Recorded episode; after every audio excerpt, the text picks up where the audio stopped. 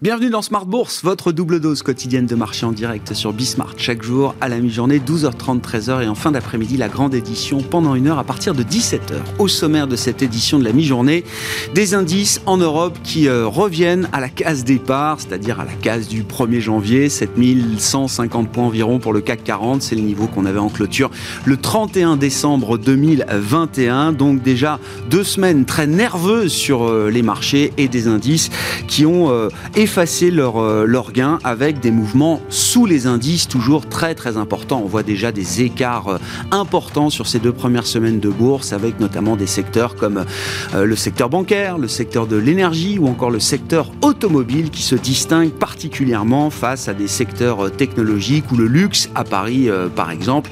Alors de croissance, de qualité toujours bien sûr, mais qui sont un petit peu moins dans le mood du moment chez les investisseurs. Voilà pour le, le tableau du jour. Vous aurez les infos clés euh, sur les marchés aujourd'hui dans un instant avec Alix Nguyen. Et puis, euh, comme euh, chaque vendredi, on essaye de vous apporter un, éclairage et des outils pour gérer vos finances, vos finances personnelles.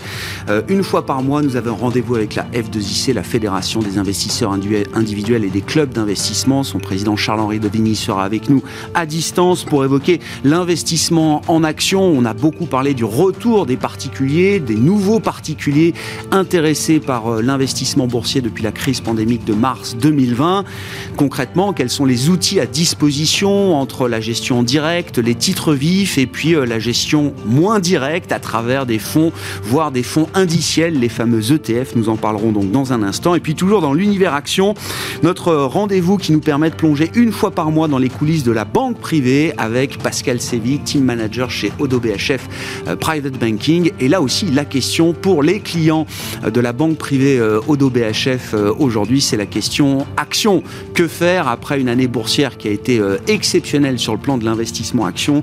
Est-ce encore le bon moment pour y aller? Eh bien, nous aurons et nous profiterons des conseils privilégiés de Pascal Sévy qui sera avec nous en plateau pendant cette demi-heure.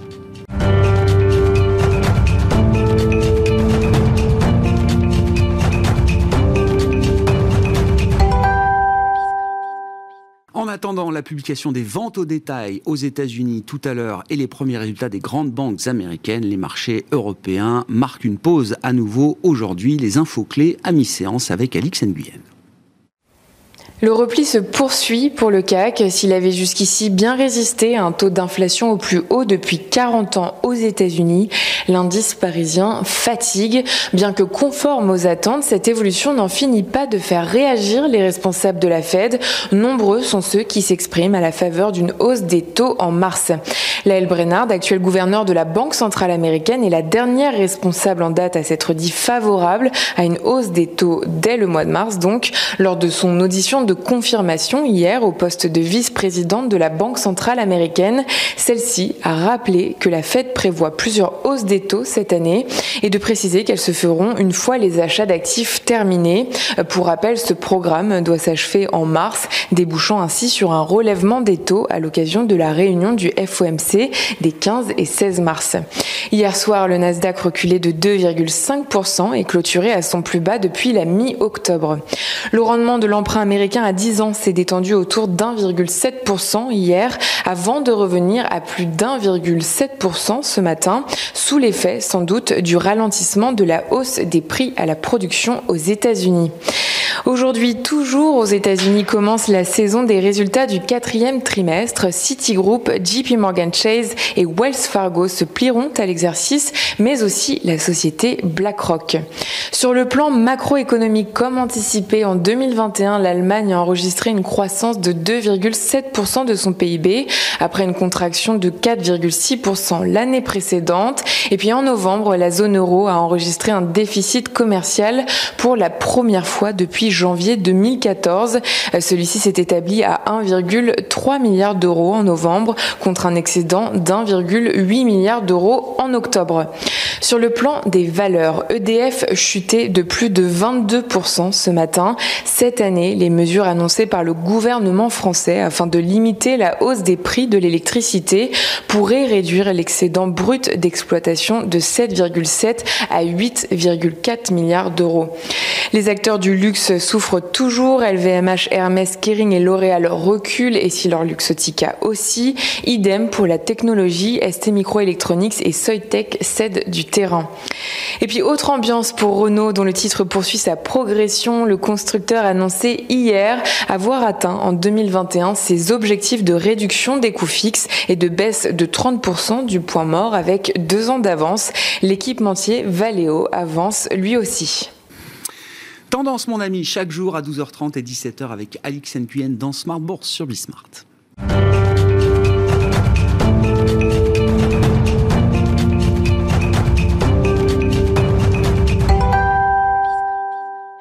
On parle donc de l'investissement action et des particuliers et des actions avec Charles-Henri Dovigny avec nous par téléphone, le président de la F2IC, la Fédération des investisseurs individuels et des clubs d'investissement. Bonjour et bienvenue euh, Charles-Henri. Merci beaucoup d'être euh, d'être avec nous. Quel est l'état d'esprit effectivement des, des, particuliers, des membres de la fédération que vous pouvez euh, croiser après alors une année boursière qui a été évidemment exceptionnelle, encore plus peut-être pour le CAC 40 par rapport à d'autres indices européens ou américains? Sachant évidemment, et on l'a raconté avec vous, mais euh, depuis euh, longtemps maintenant, que beaucoup de particuliers se sont intéressés pour la première fois ou réintéressés au marché boursier depuis la crise pandémique de mars 2020, Charles-Henri.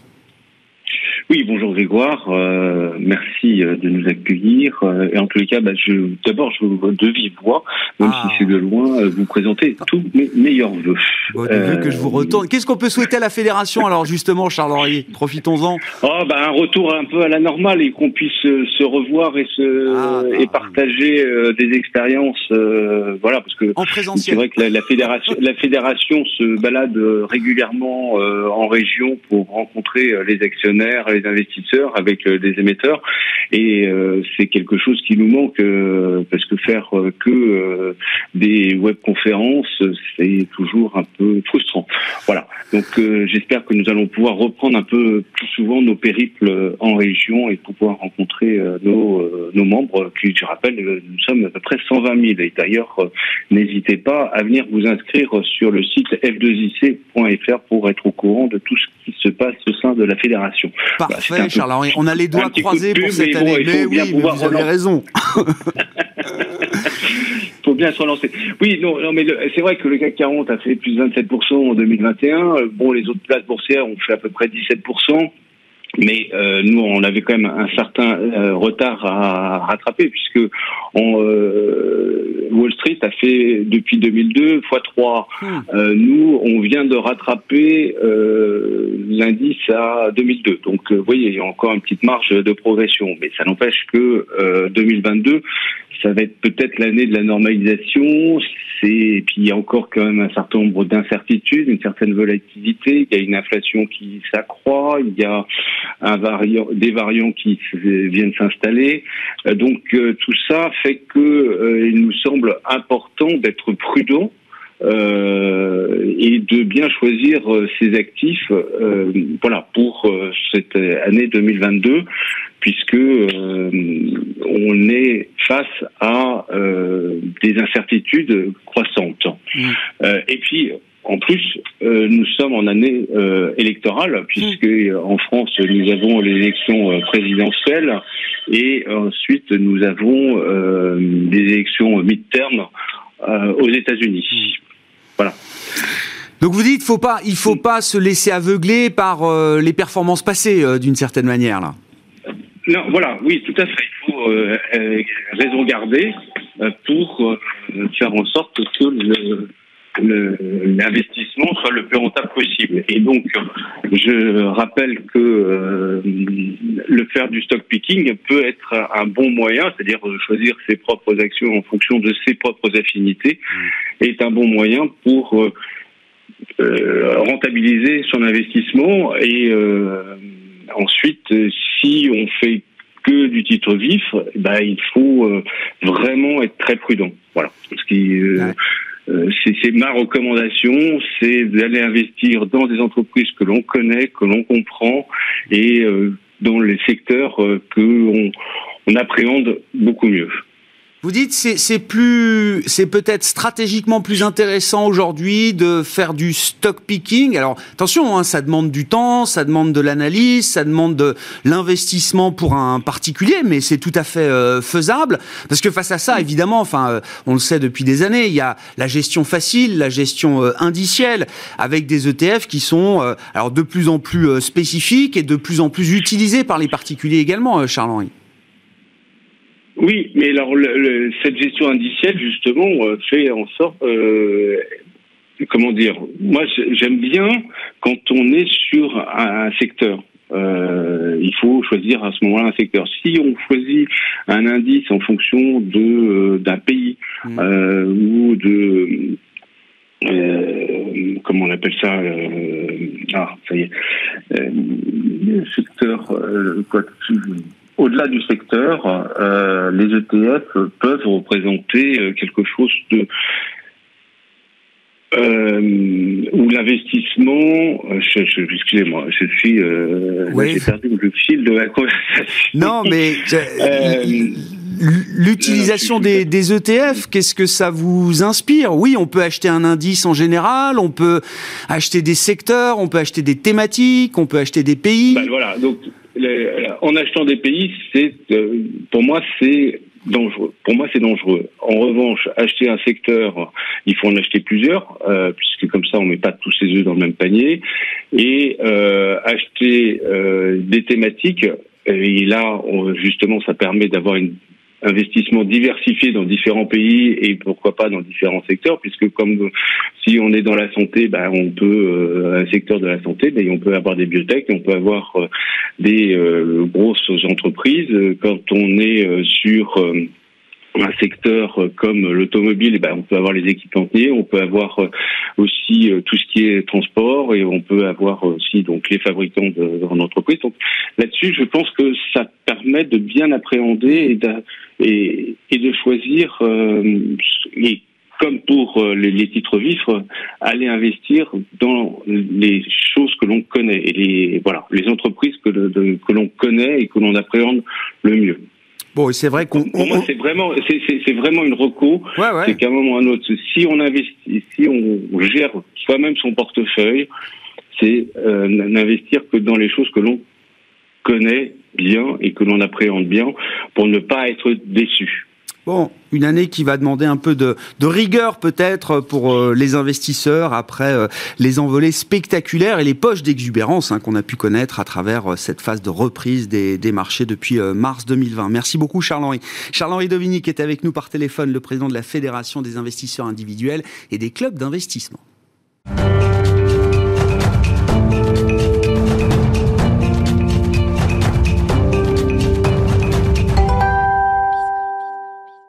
Après les recommandations de la F2IC, euh, moi j'ai très envie d'entendre les euh, conseils et les recommandations de la banquière privée euh, Pascal Sévy qui est à nos côtés. Bonjour Pascal. Bonjour. Ravi de vous retrouver en ce début d'année. Vous êtes donc team manager chez Odo BHF Banque Privée. On se parle une fois par mois avec la F2IC et, vous pour évoquer justement les, alors, les sujets de vos clients. Oui. Des clients de banque privée, donc pas tous clients de banque privée, mais on a tous envie de profiter des conseils d'une banquière, Je suis là pour d'une banquière privée vis-à-vis de, de, ses clients. Euh, le sujet, ce sont les actions. Euh, vous confirmez à travers les échanges que vous avez aujourd'hui avec vos, vos mmh. clients, euh, Pascal, que c'est une question importante qui revient dans ces discussions en ce début d'année 2022 les, actions et l'allocation de, de, manière générale, en fait. Hein. C'est vrai que depuis quelques semaines maintenant, on entend tous les jours records battus, les sommets, etc., etc. Et moi, je pense que je n'ai pas fait un rendez-vous avec mes clients depuis trois mois sans qu'on me dise les arbres ne montent pas jusqu'au ciel. Et il y a un ah. moment, ça va pas pouvoir continuer comme ça, même si derrière, euh, c'est une remarque qui peut être sensée, certes, mais il faut quand même qu'il y ait du rationnel. Un marché ne baisse pas parce qu'il a atteint des sommets. Il faut qu'il y ait quand même une raison pour qu'un marché baisse et corrige fortement. il, y a beaucoup de, petites phrases hein, qui mm-hmm. animent euh, les marchés. L'une étant, oui, les records sont faits pour être battus euh, d'une certaine manière. Ah, et vous dites, la, bien. La, position, l'état d'esprit, mais c'est très important. La psychologie de vos clients, mm. c'est d'être un peu prudent, fruleux, défiant peut-être même vis-à-vis des performances boursières et des sommets qu'on a pu atteindre. Ils ont besoin de comprendre pourquoi, en fait, c'est autant monté. Euh, quand on regarde, on, peut l'expliquer. Hein. D'abord, il y a eu un cocktail gagnant, des indicateurs macro, micro, etc. Par contre, nous, ce qui nous rassure un peu, on, peut, on peut mesurer la valorisation d'un marché de plein de manières différentes, mais ce qui nous rassure, c'est que la croissance des bénéfices a été largement au rendez-vous mm. et elle n'a eu de cesse d'être révisée à la hausse pendant toute l'année. Mm. Les indices ont pris en moyenne 25%. Les bénéfices par action ont gagné 65%, progressé de, enfin les bénéfices estimés ont progressé de 65%, estimés à 30% en début d'année. Donc paradoxalement, en fait, euh, la, valorisation des marchés a baissé dans la hausse. Et, les PI, vous savez, les fameux price earnings qu'on mesure, ont baissé entre le 1er janvier 2021 et le 31 décembre sur les grands indices. Donc oui, oui. Est-ce que ça reste des, des PI, comme vous dites, mm. des niveaux de valorisation élevé par rapport à l'historique Est-ce qu'on reste dans quelque chose d'assez normatif de ce point de vue-là hein, Si on cherche des éléments rationnels, mm, mm, mm. Euh, documentés pour euh, rassurer les clients? On est quand même plutôt dans la moyenne haute. Mais tout ce qui s'est passé est tellement inédit, en fait. Et, euh, on n'a jamais vécu une telle crise, une telle pandémie auparavant que c'est difficile, en fait, de comparer véritablement. Par contre, clairement, ça a été au rendez-vous. Alors, on verra sur 2022, l'effet de base ne va pas être le même, ça c'est clair. mais néanmoins, bah, les premières publications, il y en n'a pas eu beaucoup encore, hein, mais elles sont pas si mauvaises. Donc euh, à voir, on va, on va suivre vraiment ça comme le lait sur le feu. Ouais avec toute l'expertise en plus de la banque Odo, hein. enfin je le, je le précise, que ce soit macro, que ce soit de l'analyse financière, euh, micro-économique, euh, voilà, tout ça se retrouve dans les recommandations que vous pouvez faire à, vos clients, euh, Pascal. quelles sont les, les, les grandes idées du profil de l'année 2022 justement? Donc on a eu ces deux années un peu à front renversé, 2020-2021. Mm. Qu'est-ce que vous attendez pour 2022 en mm. termes de, de, de, profil sur les marchés actions et quels vont être les, les points clés là d'attention pour investisseurs En fait, on commence 2022 un peu comme 2021. Donc, on est toujours un peu, mm. euh, pas confiné, mais en tout cas dans, cette pandémie de télétravail, de goulot d'étranglement, de pénurie des matières premières, euh, de hausse des prix, etc. Je pense que la grande différence, c'est que euh, au bout d'un an, on peut plus forcément parler de choses temporaires. Mm. Il y a un moment, les choses s'installent un peu. C'est surtout l'inflation, en fait, qui est préoccupante aujourd'hui, parce que les réponses qui sont apportées vont être un petit peu la clé de voûte des marchés finalement. Et cette fameuse inflation, pendant très longtemps sur 2021, quasiment jusqu'à la fin de l'année, on a continué à parler justement d'un effet temporaire. Aujourd'hui, ce qu'on observe quand même, c'est que euh, ça dépend évidemment des zones géographiques, mais aux États-Unis, la Fed elle-même ne parle plus d'effet temporaire mm. et agit en conséquence parce que l'inflation s'est diffusée au-delà des composants volatiles habituels, hein, comme les, les, prix de l'énergie, qu'il y a une hausse des salaires. Et quand vous regardez les anticipations d'inflation, donc le taux à 5 ans dans 5 ans, on est à peu près à 3%. C'est au-dessus de, euh, de, de, la cible, en fait, qui est de 2%. Donc, clairement, aujourd'hui, la Fed a tout à fait compris qu'on ne peut plus parler d'effet temporaire. Peut-être qu'on sera quand même temporaire, finalement, on ne le sait pas. Je pense qu'il la pandémie a duré plus longtemps que prévu aussi. Hein, tout à fait, euh, tout à fait. Mais en tout cas, ils sont en train d'apporter une réponse qui semble adaptée à ce contexte qu'ils sont en train de vivre. En Europe, c'est pas tout à fait le cas parce que justement, si vous retraitez un peu de ces mêmes composants et vous enlevez l'effet TVA qu'il y avait eu avec les Allemands qui avaient baissé leur TVA, on tombe à peu près à 1,7 c'est plus que ce qu'on a connu depuis très longtemps, hein, puisqu'on a eu de cesse de parler de japonisation de l'Europe, mais c'est quand même relativement contenu, on est en dessous de la cible. Et donc, à, problèmes euh, euh, différents, réponses différentes qui sont apportées par les banques centrales. Et ça, ça va avoir des implications fortes sur les marchés en 2022. Si l'inflation, alors mm. on regarde ça comme un phénomène global, mais vous êtes en train de nous dire, mm. c'est pas du tout le même phénomène, c'est pas forcément la même histoire en fonction des zones. Bah, clairement, la Fed, elle est en train d'apporter, de, le, durcissement euh, arrive. Hein, le resserrement monétaire est, en train d'arriver. Donc les, politiques euh, sont en train de se désynchroniser. Mm. L'Europe est accommodante dans ses actions. Elle est un tout petit peu moins dans son discours. Elle ne peut pas non plus dire non, non, nous, on va rester euh, complètement accommodant. La tendance est un peu la même. Mais le timing et les actions entreprises sont totalement différentes. Et quand une, des politiques se désynchronisent de cette manière, les impacts que vous avez sont multiples. Mm. D'abord sur les taux courts, puisqu'ils sont fixés par les banques centrales. Mm-hmm. Donc là, le, le taux court américain va clairement largement dans quelques mois être au-dessus du taux court euh, européen. Euh, les taux longs, alors c'est de l'offre et de la demande. Ils s'ajustent pour plein d'autres paramètres aussi, mais n'empêche qu'ils vont monter aussi, ça c'est clair, mhm. c'est déjà le cas. Mhm. Et puis, ça a un impact sur la devise aussi. Parce que vous allez attirer peut-être des capitaux aux États-Unis qui seront mieux rémunérés qu'en Europe. Mhm. Et donc là-dessus aussi, vous pouvez avoir des impacts. Et tout ce que ça va impliquer sur les, balances des paiements des différents pays, sur les placements des, des investisseurs en bourse, etc. Ouais, donc ça va créer des écarts sur les devises, sur les marchés euh, obligataires. On va parler des, marchés actions, ce que ça va avoir comme conséquence, ce que ça peut avoir comme conséquence sur, sur les marchés actions. Mais vous dites effectivement, inflation politique monétaire. Oui Bon alors, désolé pour ceux qui en ont déjà marre, mais ça va être encore ah, le sujet central pour mm. euh, les marchés financiers euh, à travers euh, à travers l'année 2022. Est-ce que même ça risque de reléguer au second plan les performances opérationnelles des entreprises? Vous l'avez dit, la valorisation mm. c'est quelque chose d'important, la, reprise des bénéfices des entreprises a été spectaculaire. Mm, on attend quelque chose d'un peu plus normal quand même désormais de ce point de vue-là, peut-être. Oui, alors déjà, ce que, ce que j'en viens à l'effet de base, hein, donc ça, va être déjà un petit peu différent. Après, on n'est pas à l'abri d'une bonne surprise là-dessus quand même, hein, sur des révisions encore de croissance des hmm. bénéfices. Tout dépend de ce qu'on regarde comme secteur. Il y a des entreprises aujourd'hui qui sont tellement leaders dans leur domaine, tellement positionnées, qu'elles peuvent subir de la volatilité. Mais quand vous êtes un investisseur long terme, et si le business model est le bon, le management est le bon, la croissance est visible, euh, nous, on continue de penser que c'est des bons investissements investissements à réaliser. Hmm. Et les soubresauts, certes, seront probablement au ah rendez-vous mais euh, on regarde quand même des investissements plutôt sur le long terme. Oui, et puis n'oublions pas que la volatilité, c'est intrinsèque, c'est dans la nature des marchés financiers et surtout mm. des marchés actions qui font partie des, mm-hmm. classes d'actifs euh, risqués. C'est quand il n'y a pas de volatilité que c'est une situation euh, anormale, même si ça peut durer dans, dans, le temps. Bon, inflation politique monétaire, je crois que le, sujet est bien balisé. Mm. Est-ce qu'il y a d'autres... Alors des risques, il y en a toujours tout le temps sur les marchés financiers et il y en a toujours beaucoup. Mm. Mais est-ce qu'il y a d'autres risques principaux spécifiques, caractéristiques là de cette année 2022 euh, pour vous, euh, Pascal On va être clairement très attentif à la Chine parce que au-delà de la pandémie et tout ce qui s'est passé, c'est un pays qui est toujours en transition. Euh, le discours politique a un peu changé sur ce discours de prospérité commune. c'est quand même l'endettement est quand même assez colossal, notamment sur l'immobilier. Hein. On va continuer à suivre un petit peu ce qui se passe là-dessus.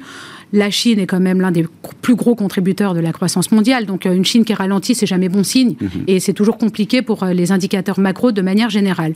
Et c'est aussi la destination de certaines exportations, tant sur l'industrie en Allemagne par exemple, mais aussi sur nos valeurs du luxe en France, qui représentent, euh, je reviens aux ETF, on va en parler aussi, mais une grosse part de, notre indice. Donc euh, la Chine, on est quand même très très attentif à ce qui peut se passer là-bas. Euh, et après, on a parlé des taux longs et de l'impact que ça peut avoir on est surendetté. Tout le monde est surendetté aujourd'hui. Hein. Pas que les Chinois d'ailleurs. Hein. Les États, certaines entreprises, certains particuliers aussi.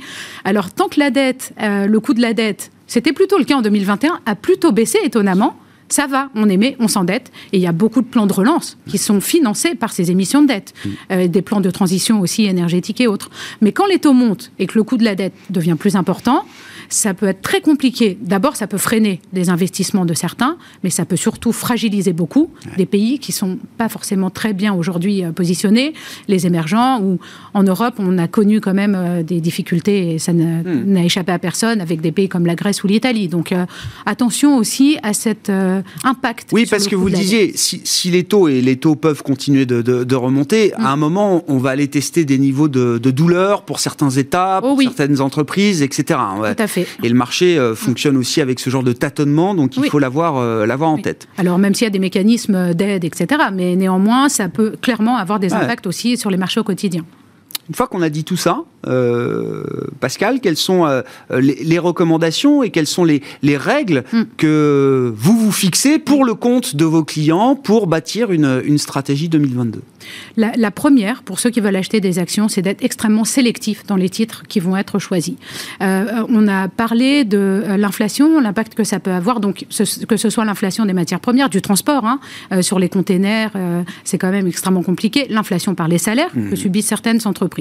Donc pour nous, il faut choisir des entreprises qui ont ce qu'on appelle du pricing power, c'est-à-dire la capacité à vendre plus cher leurs produits sans que ça ait un impact sur leur vente. Mmh. Donc ça, c'est extrêmement important. Mmh. Pricing power, des boîtes peu endettées, j'en reviens, euh, fameux coût de la dette, etc., et des boîtes qui font du profit. On a encore aujourd'hui et tous les jours des boîtes qui poussent, mmh. euh, qui sont ultra valorisées, en hyper croissance, mais sur lesquelles il n'y a pas euh, ou un produit qui a été vendu ou pas de chiffre d'affaires. Donc ça, on évite totalement. Et j'en viens aux indices. Donc, euh, j'ai parlé du luxe euh, pour le CAC 40, mais aujourd'hui, euh, les GAFAM pèsent 23% du S&P. Donc, clairement, quand vous achetez, en fait, le S&P, il faut juste être conscient du fait que vous êtes exposé un quart sur des valeurs technologiques. Vous pouvez le souhaiter, mais attention, je, je, suis tout à fait d'accord avec ce qui a été dit auparavant. La gestion indicielle, pourquoi pas, mais pas le fourre-tout. Il faut, oui, c'est ça. Il, faut avoir conscience que ça peut amener des biais très importants euh, et limiter la diversification de votre mm-hmm. portefeuille. C'est ça. Donc être très sélectif. Et d'ailleurs, j'en viens au second point. Euh, attention, être très attentif à la rotation sectorielle.